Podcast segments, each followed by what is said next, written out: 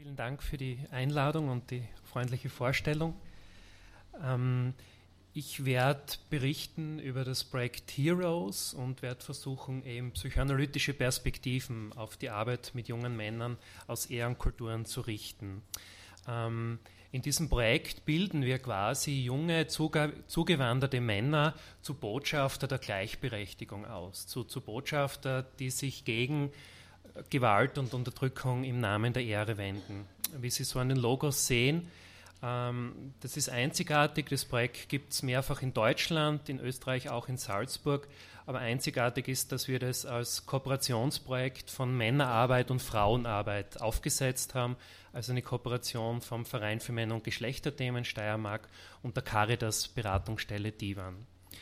Zur Ausgangslage des Projekts Heroes. Im Kontext von Migrations- und Fluchtbewegungen rücken aktuell vor allem Ehrvorstellungen traditionell kollektivistisch geprägter Gesellschaften in den Fokus. Ehre stellt gemeinsam mit Respekt ein Strukturelement dar, das die Stellung der Mitglieder in der Familie und Gesellschaft festlegt. Zum Beispiel vom Mann als Repräsentant der Familie, der stark für die Familie ist, und der Frau, die sich der Familie widmet.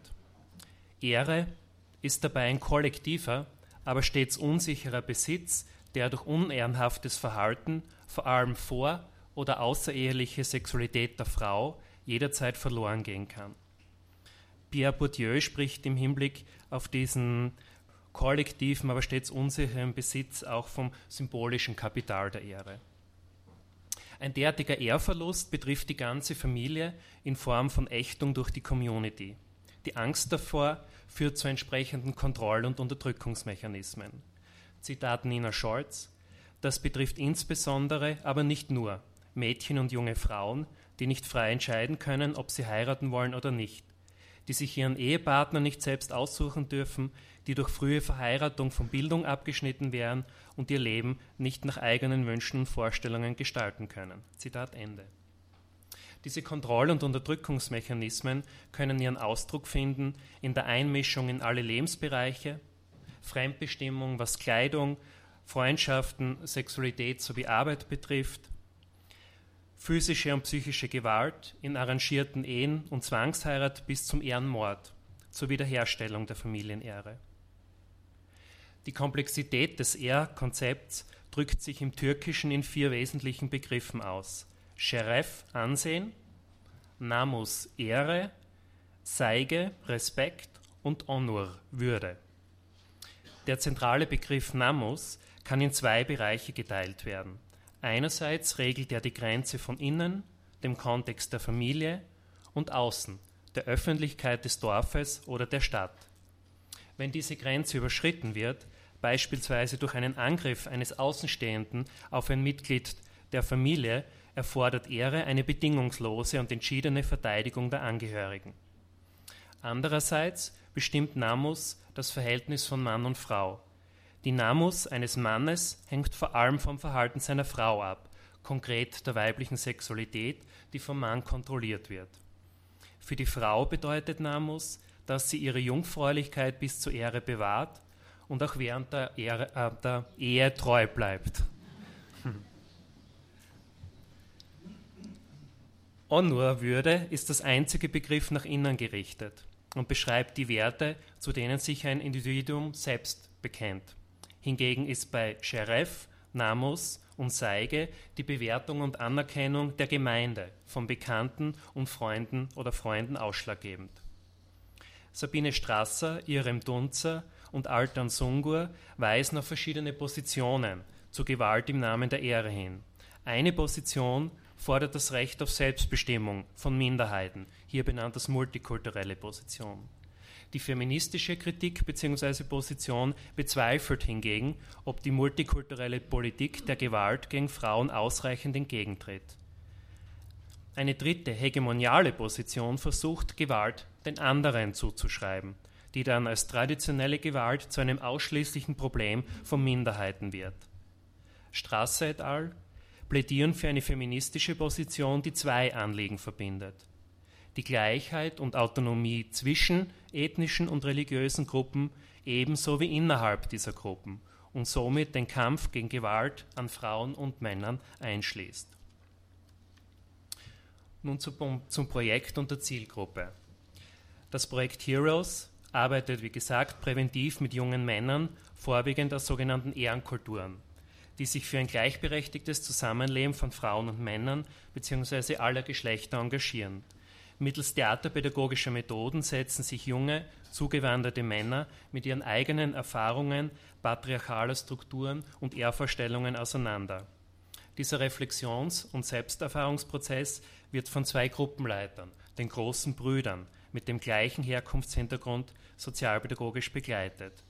Nach einer intensiven Trainingsphase von circa acht Monaten gestalten die jungen Männer als Heroes dann selbst Bierworkshops für männliche und weibliche Jugendliche zu den Themenbereichen Ehre, Menschenrechte, Gewaltfreiheit, Identität und Geschlechterrollen. Zudem bezieht das Projekt relevante Systeme bzw. Strukturen für Veränderung in Form von Elternarbeit und Fortbildung für Institutionen sowie Öffentlichkeitsarbeit mit ein. Obgleich sich das Projekt aufgrund Vorgaben des Hauptfördergebers primär an Drittstaatsangehörige, also nicht EU, mit längerfristiger Aufenthaltsperspektive oder mit Flüchtlingsstatus oder subsidiären Schutzstatus richtet, sind wir bemüht, eine Teilnahme abzuklären bzw. zu ermöglichen, auch wenn ein Jugendlicher den Zielgruppenkriterien nicht entspricht. Inhaltlich wird das interkulturelle und interdisziplinäre Projektteam von einem Fachbeirat zusammengesetzt aus Persönlichkeiten des öffentlichen Lebens und einem Mädchenbeirat unterstützt. Aktuell nehmen 13 junge Männer im Alter von 15 bis 21 Jahren an den wöchentlichen Gruppentreffen bzw. Freizeitaktivitäten teil. Darunter auch ein Transjunge ohne Migrationsgeschichte. Die potenziellen Heroes haben diverse Migrationshintergründe. Armenien, Afghanistan, Bosnien und Herzegowina, Mazedonien, Türkei, Kroatien, Iran, Somalia sowie in Österreich. Ähm, mit dem Hinweis auf die Altersspanne habe ich schon auch auf die Lebensphase der Adoleszenz hingewiesen und möchte diese in den Kontext des Kulturwandels stellen. Während der Adoleszenz ergeben sich Konstellationen für einen ähnlichen Konflikt wie damals bei der Ablösung von der primären Bezugsperson. Nun ist es die Ursprungsfamilie, von der sich der die Jugendliche trennen muss.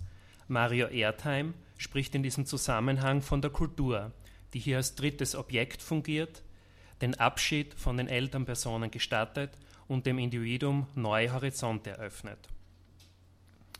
Für Feti Benslama kreist die jugendliche Entwicklung um die Problematik der Ideale, durch die sich das Individuelle und das Kollektive, das Subjektive und das Soziale bei der Bildung des Subjekts miteinander verknüpfen.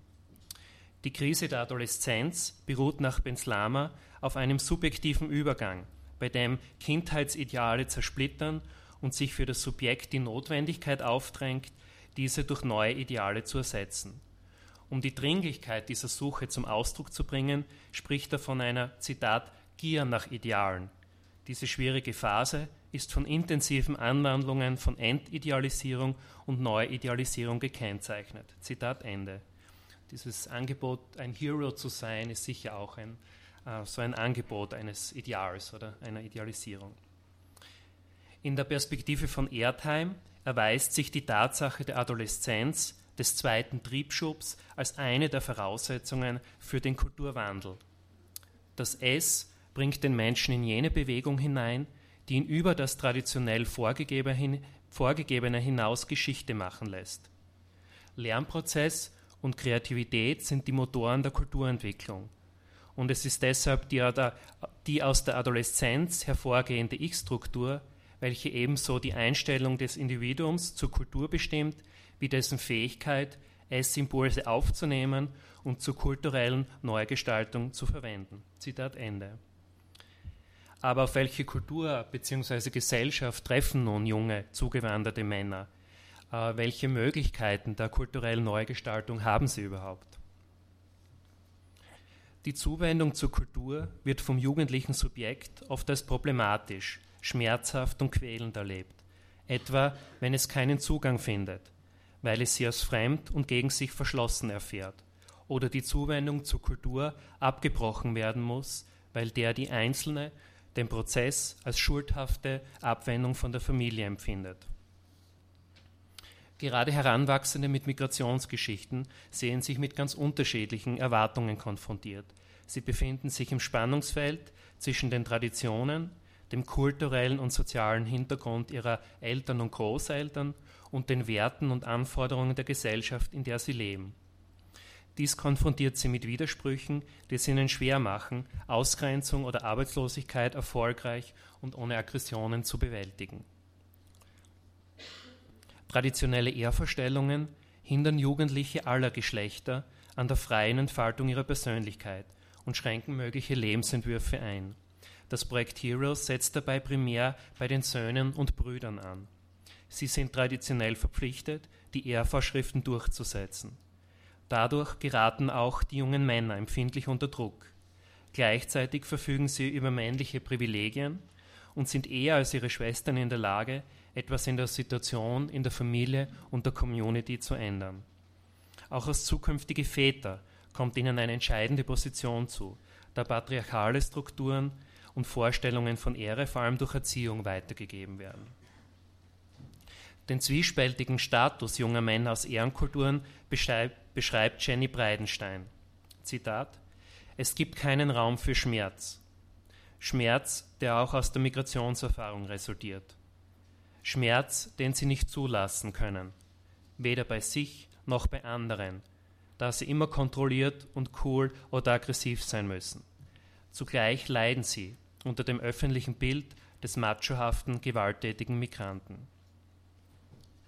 Möchte jetzt kurz hier eine Vignette als Projektleiter vorstellen oder über eine Erfahrung als Projektleiter äh, berichten. Ich habe Kontakt zu den Jugendlichen, bringe mich hin und wieder in die Gruppen ein, aber sozusagen habe eher Leitungsaufgaben mit meiner Kollegin Emina Saric zusammen, die Haupttätigkeit, die sozialpädagogische, wird durch die Gruppenleiter durchgeführt. Deshalb eine Vignette als Projektleiter. Diesem zwiespältigen Status junger zugewanderter Männer begegne ich seit Jahren im Rahmen meiner Tätigkeit als Burschenarbeiter in Schulen und Jugendeinrichtungen. In mir entstand das Bedürfnis, neben der kritisch-solidarischen Begleitung der Jugendlichen auch Entscheidungsträgerinnen von deren Lebenssituationen und widersprüchlichen Identitätsanforderungen im Kontext gesellschaftlicher Verhältnisse zu berichten. Auf einer Tagung im Jahr 2015 wies ich mit den Forschungsarbeiten von Susanne Spindler darauf hin, dass die Unmöglichkeit, an hegemonialer Männlichkeit zu partizipieren, viele junge Burschen mit Migrationshintergrund dazu zwingt, eigene Orientierungsmuster von Männlichkeit herzustellen ausgestattet mit eigenen Anerkennungsformen, die von der Hauptkultur als abweichend wahrgenommen werden. Dieser Rückzug auf oft extrem körper- und gewaltbetonte Formen der Männlichkeit, mit Spindler als Antwort auf die vorenthaltene Teilnahme an hegemonialer Männlichkeit verstanden, ebnet letzt, äh, letztlich auch den Weg in Kriminalität und Gefängnis. Anwesend waren zwei Mitarbeiterinnen eines Ministeriums, die im Verlauf der Vignette noch eine Rolle spielen werden. Ich unterstrich auf dieser Tagung, dass rassistische, sexistische oder andere gewalttätige Umgangsweisen klare Haltungen, Kritik und Intervention erforderlich machen. Gleichzeitig warnte ich davor, traditionelle Gewalt zu einem ausschließenden Problem von Minderheiten zu machen und subtilere, weniger auffällige Gewalt hegemonialer Männlichkeit, also der Eliten, aus den Augen zu verlieren. Ähnliche Positionen vertrat ich bei einem Treffen, zu dem das Ministerium in diesem Jahr geladen hatte. Anwesend waren auch die beiden zuvor genannten Mitarbeiterinnen. Während ich auf der beschriebenen Tagung zunächst nur ein vages Gefühl entwickelte, dass ich mit meinen Zugängen nicht nur auf Zustimmung stoße, wurde nun im Ministerium mehr als deutlich. Ich fand mich plötzlich auf eine Position reduziert, die jugendliche Männer mit Migrationsgeschichten zu Opfern bzw. Betroffenen macht, sie also der Verantwortung für ihr Handeln enthebt. Das war der mehr oder weniger deutlich ausgesprochene Vorwurf. Das Gefühl, hier bewusst missverstanden zu werden, bewegte mich zu einer Verteidigungsrede, die ich dozierend vortrug. Einige Monate später holten mich die polarisierten Betrachtungsweisen, die gerade im politischen Feld, zum Teil aber auch im wissenschaftlichen vorherrschen, wieder ein. Im Zuge eines Heroes Teamtreffens wurde mir berichtet, dass die zwei Mitarbeiterinnen des Ministeriums an meine Kollegin herantraten. Sie stellten ihr die Frage, wie sich denn die Zusammenarbeit mit mir, ihrem Kollegen, gestalte. Hätte ich doch in der Frage von Ehrgewalt gegen Mädchen und Frauen noch keine klare Haltung entwickelt. Das Thema des Ehrverlusts, so empfand ich es in diesem Moment, hatte nun auch mich erreicht. Ich empfand Kränkung und Wut. Ein Gefühl des fachlichen Ausgeschlossenwerdens führte durchaus zu einer Erschütterung meiner beruflichen Identität. Die geschilderte Verteidigung durch meine Kollegin steigerte sogar noch meine Beschämung. Paranoide Ängste entstanden, dass das Ministerium, das zwar nicht direkt Heroes, aber ein anderes Projekt fördert, nun mit einer Förderungskürzung reagiert und ich daran allein die Schuld trage. Die Hierarchien der Macht schienen mir sehr bedrohlich. Gehen wir nun davon aus, dass die geschilderte Vignette nicht nur Ausdruck subjektiver Befindlichkeit, sondern kulturell objektiver Gefühls- und Denkstrukturen ist, können diese vielleicht auch als Hinweis auf Aspekte der Beziehungskonstellation zwischen der Heroes-Zielgruppe und dem Aufnahmeland verstanden werden. Vor allem lassen sich meiner Einschätzung nach Hinweise für die Arbeit mit jungen Männern aus Ehrenkulturen ableiten. Dazu aber später mehr.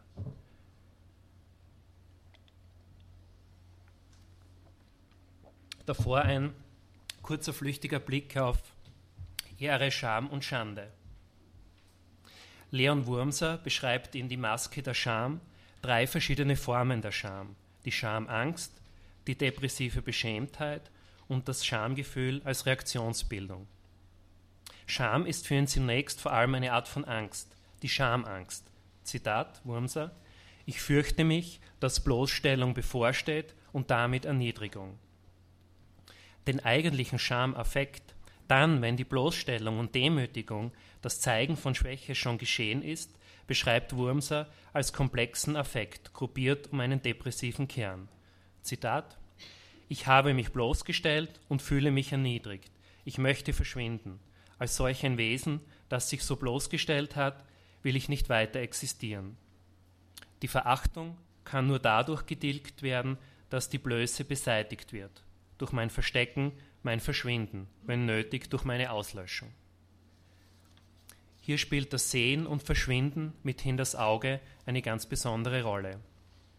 Drittens ist das Schamgefühl eine Reaktionsbildung, eine Art des Ehrgefühls, eine Art des sozialen und persönlichen Schutzes, der sich gegen die Bloßstellung wendet, also gegen das sich zeigen. Zitat Wurmser: Ich muss mich hinter einer Maske verstecken, damit mein Inneres vor den zudringlichen Blicken anderer geschützt bleibt. Und ebenso verhülle ich meine eigenen Blicke, hemme meine Neugier, bezähme meine Zudringlichkeit. Zitat Ende.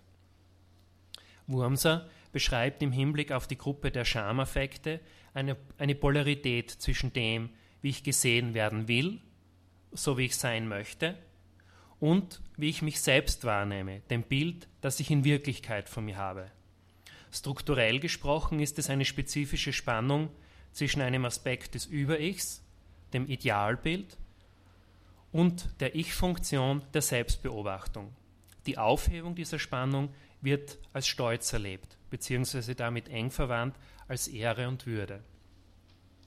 Kritik am Verständnis des Schamaffekts von Wurmser formuliert Günther H. Seidler und setzt seine Alteritätstheorie entgegen. Unter anderem wendet sich Seidler gegen Wurmsers Verständnis, dass der Schamaffekt zu seiner Manifestation das Über-Ich voraussetzt, den verinnerlichten Objektpol. Demgegenüber sind für Seidler die seelischen Strukturen nicht Voraussetzung, sondern sich immer wieder aufs Neue konfigurierende Konsequenzen des Schamerlebens. Seidler konzeptualisiert die Fremdenangst, die Begegnung mit Fremden, Unvertrauten als prototypische Beziehungssituation für die Scham. Der Ablauf ist für ihn folgendermaßen: Zitat Seidler. Die Intentionalität des Subjektes trifft in freudevoll gedönter Erwartung auf ein diesen Erwartungen nicht entsprechendes Gegenüber und wird auf ihren Ausgangspunkt zurückgeworfen. Dieser Rückverweis der Initiative des Subjekts stellt nun die Keimzelle der erwachenden Subjektivität, der Selbstbewusstheit dar.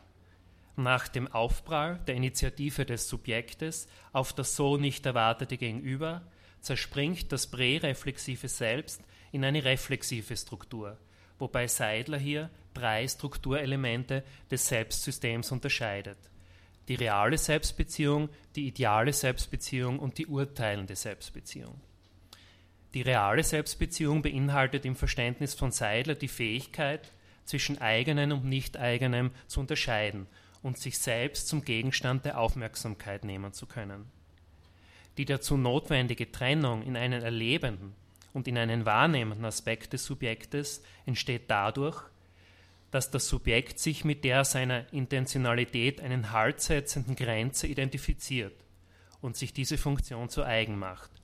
Das vorher präreflexive Erleben wird so zum Gegenstand des Bewusstseins. Selbstbewusstheit wird konstituiert.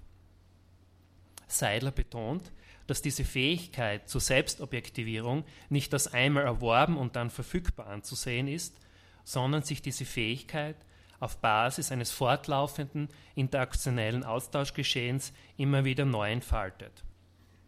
Die ideale Selbstbeziehung ist durch Fantasiebildungen gekennzeichnet, beinhaltet Bilder von idealem Kontakt, von idealer Beziehung mit anderen Menschen, diese Idealität entwickelt sich für Seidler aus Schamerlebnissen heraus. Die urteilende Selbstbeziehung beinhaltet insbesondere den vormals im Außen lokalisierten Blick des Gegenübers. Mit diesem Blick sieht nun das Subjekt tendenziell negativ kritisch auf sich selbst. Die Nähe der Scham zur negativen Selbstbewertung ist hier verwurzelt. In seiner Alteritätstheorie beschreibt Seidel drei Stufen, in denen sich die Ausgestaltung des Selbstverhältnisses vollzieht. Zitat Seidler, der Schritt von der interaktionellen Ausgestaltungsform zu der, die an intrapsychische Strukturen gebunden ist, erfolgt über die zunehmende Aneignung des Blickes vom Gegenüber.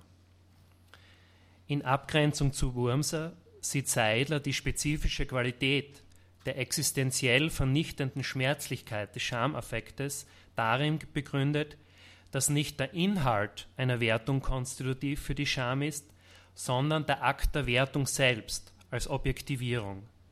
In den Worten von Jean-Paul Sartre, weil ich der Vermittlung des anderen bedarf, um zu sein, was ich bin. Nun weiter mit der Vignette als Projektleiter. Während ich also zunächst davon ausging, dass meine fachlichen Positionen auch mit jenen von Expertinnen in Politik und Verwaltung übereinstimmen, wurde ich sodann je auf eine Differenz der Sichtweisen hingewiesen bzw. auf mich zurückgeworfen. Im Rahmen eines supervisorischen Prozesses entstand der Impuls, speziell mit einer der beiden Ministeriumsmitarbeiterinnen das Gespräch zu suchen. Die entstandene Polarisierung erschien mir paradox, zumal uns das primäre Ziel verbindet, Mädchen und Frauen vor Gewalt und Unterdrückung zu schützen. Während ich die Aggression zunächst ausschließlich beim Ministerium verortete, wurde mir nun bewusst, dass mein dozierendes Eintreten für die eigenen Positionen möglicherweise auch mein Gegenüber als Entwertung erlebt hat. Mir wurde zudem deutlich, dass ich eigentlich wenig über mein Gegenüber im Ministerium wusste. Wie verlief eigentlich ihre Berufsbiografie? Zu welchen Themen hat sie gearbeitet, publiziert? Was leitet ihr Engagement? Ich erkannte bei mir auch eine mögliche Überidentifikation mit jenen Jugendlichen, die gesellschaftlich zunehmend zu anderen gemacht werden. Möglicherweise selbst angesprochen im eigenen anderen in mir, das ich beschützen wollte. Eine Gelegenheit für ein gemeinsames, sehr wertschätzendes und offenes Gespräch ergab sich auf einer Tagung im Juni. Ich erfuhr tatsächlich einiges mehr über die Beweggründe und Hintergründe meines Gegenübers, über deren eigene Erfahrung sich im religiös geprägten Herkunftsmilieu aus Unterdrückungen und Einengungen herausgekämpft zu haben und diese nun wieder neu zu befürchten. Indem ich nun bei mir selbst verschiedene Selbstanteile gleichzeitig besetzen bzw. wahrnehmen konnte, spiegelte sich dies meiner Wahrnehmung nach auch beim Gegenüber. So konnten wir uns in einem gemeinsamen Dritten treffen, dass die Orientierung an den Bedürfnissen der Jugendlichen, die wir vertreten, im Zentrum steht dass wir verstärkt zusammenarbeiten möchten, um einen Diskurs zu gestalten, der den Jugendlichen und ihren Erfahrungen, Mädchen und Burschen, gerecht wird. Die Herstellung des dritten Raumes. Fazit.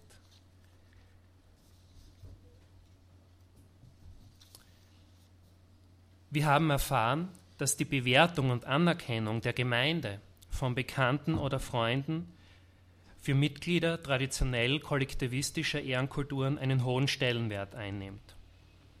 Zitat Emina Saric: Der soziale Druck auf Geschlechter einer Ehrkultur ist sehr groß, da das soziale Image im Zuge einer Migration durch verschiedene Phänomene wie Fremdsprache, Statusveränderung, andere Qualifikationen, Arbeitslosigkeit durchaus gefährdet werden kann. Zitat Ende. Wie kann nun aber dem Abwehr Abwehrmechanismus der Ehre als Reaktionsbildung begegnet werden? Hinweise ergeben sich aus Konzepten, die den Schamaffekt als Keimzelle der erwachenden Subjektivität, der Selbstbewusstheit verstehen, die über die Aneignung des Fremden zu mehr Reflexivität führen. Fatih Gütsch misst dem Verständnis von Internalisierungsprozessen eine wichtige Rolle zu, zumal in traditionell kollektivistischen Gesellschaften die Beziehungsgestaltung in einem interaktionellen Bereich stattfinde. Zitat Gütsch, das Subjekt ist eher gruppenorientiert und Individualität im Sinne der Internalisierung wird nicht gefördert. Zitat Ende. Er plädiert für eine Theorie, die die Wechselbeziehungen zwischen Subjekten in einem interaktionellen Raum untersucht und mit Hilfe des Schamaffekts den Grad der Internalisierungsvorgänge konzipiert. Diese Theorie, so Goetsch, erlaubt einen wertneutraleren Zugang zu Menschen anderer Kulturen als Theorien, die auf verinnerlichten Strukturen aufbauen und beispielsweise so Frühstörungen von reiferen, konfliktfähigeren Neurosen trennen. Noch ein Zitat von Fatih Gütsch. Der Vorgang der Verinnerlichung geht über die Umwandlung des Blickes des Gegenübers in die Fähigkeit der Selbstwahrnehmung, Selbstbeobachtung und Selbstbeurteilung des Subjekts. Wichtig scheint mir, diese Ansätze mit der Perspektive postkolonialer, konstruktivistischer Kulturkonzepte zu verbinden. Diese Konzepte verstehen Kulturen als immer in Bewegung und in Veränderung begriffen und gleichzeitig involviert in einen dynamischen Prozess der inter- oder transkulturellen Kontakte, Überlagerungen und Vermischungen. Ihre Vertreterinnen kritisieren eine essentialisierende Betrachtung von Kultur, die kulturelle Entitäten mit klaren Grenzen und Eigenheiten konstruiert. Als einen Vertreter möchte ich beispielhaft Homika Baba herausheben, um mich in meiner Betrachtung auf seine Metapher des dritten Raumes zu beziehen. Er schafft mit seinem Raumkonzept einen Rahmen für die multikulturelle Situation in Einwanderungsgesellschaften die widersprüchliche und zunächst inkompatibel erscheinende Positionen und Erfahrungen repräsentieren. Sein Blick richtet sich auf Prozesse des Aushandelns und Verbindens von Differenzen durch Hybridisierung, Überlagerung und Mischung, wodurch für alle Beteiligten veränderte Visionen und Perspektiven entstehen. In den Worten von Meyer Nadig im Prozess des Mitteilens und des Austauschs lösen sich die Grenzen zwischen dem eigenen und dem Fremden vorübergehend auf, so dass es zu einer Vermischung, einer möglicherweise auch chaotischen und nicht sofort überschaubaren Vielfalt kultureller Zugehörigkeiten und Bedeutungen kommt. In diesem dritten, chaotischen Raum, der nach Baba nicht mehr, nicht mehr durch duale Gegensätze und essentialisierte kulturelle Positionen gekennzeichnet ist, entstehen neue Bedeutungen, Repräsentationen und Perspektiven. Zitat Ende. Vielleicht stellt auch die geschilderte Vignette einen Beitrag zu diesem dritten Raum dar, als eine Begegnung, die gemeinsame Bedeutungen und Symbole entstehen ließ und somit zwischen Ich und Gegenüber, Innen und Außen und zwischen den kulturellen Differenzen vermittelte. Indem die gemeinsamen Bedeutungen Einheit, Gleichheit sowie Trennung, Differenz gleichzeitig enthalten, machen sie jene Spannung aushaltbar, die durch die unvermittelten kulturellen Differenzen immer neu entsteht. Diese gemeinsamen Bedeutungen mit ermöglichen einen Rahmen, der Spannungen trägt und Raum für die sozialpädagogische Arbeit mit den jungen Männern schafft. ein Raum, der die Gleichzeitigkeit von Vertrauten und Fremden repräsentiert, in dem die Jugendlichen in ihren Täter- und betroffenen Aspekten sprechen. Zitat Baba, in verschiedenen Zungen aus einem Raum, der zwischen ihnen liegt und der ein gemeinschaftlicher Raum ist. Zitat Ende. Ein Raum, in dem Scham, Trauer und Wut ebenso Platz finden wie Freude und Neugier. Ein Raum, der neue, andere Verortungen ermöglicht, für die teilnehmenden Burschen und damit in der Folge auch für Mädchen bzw. alle Geschlechter. Vielen Dank.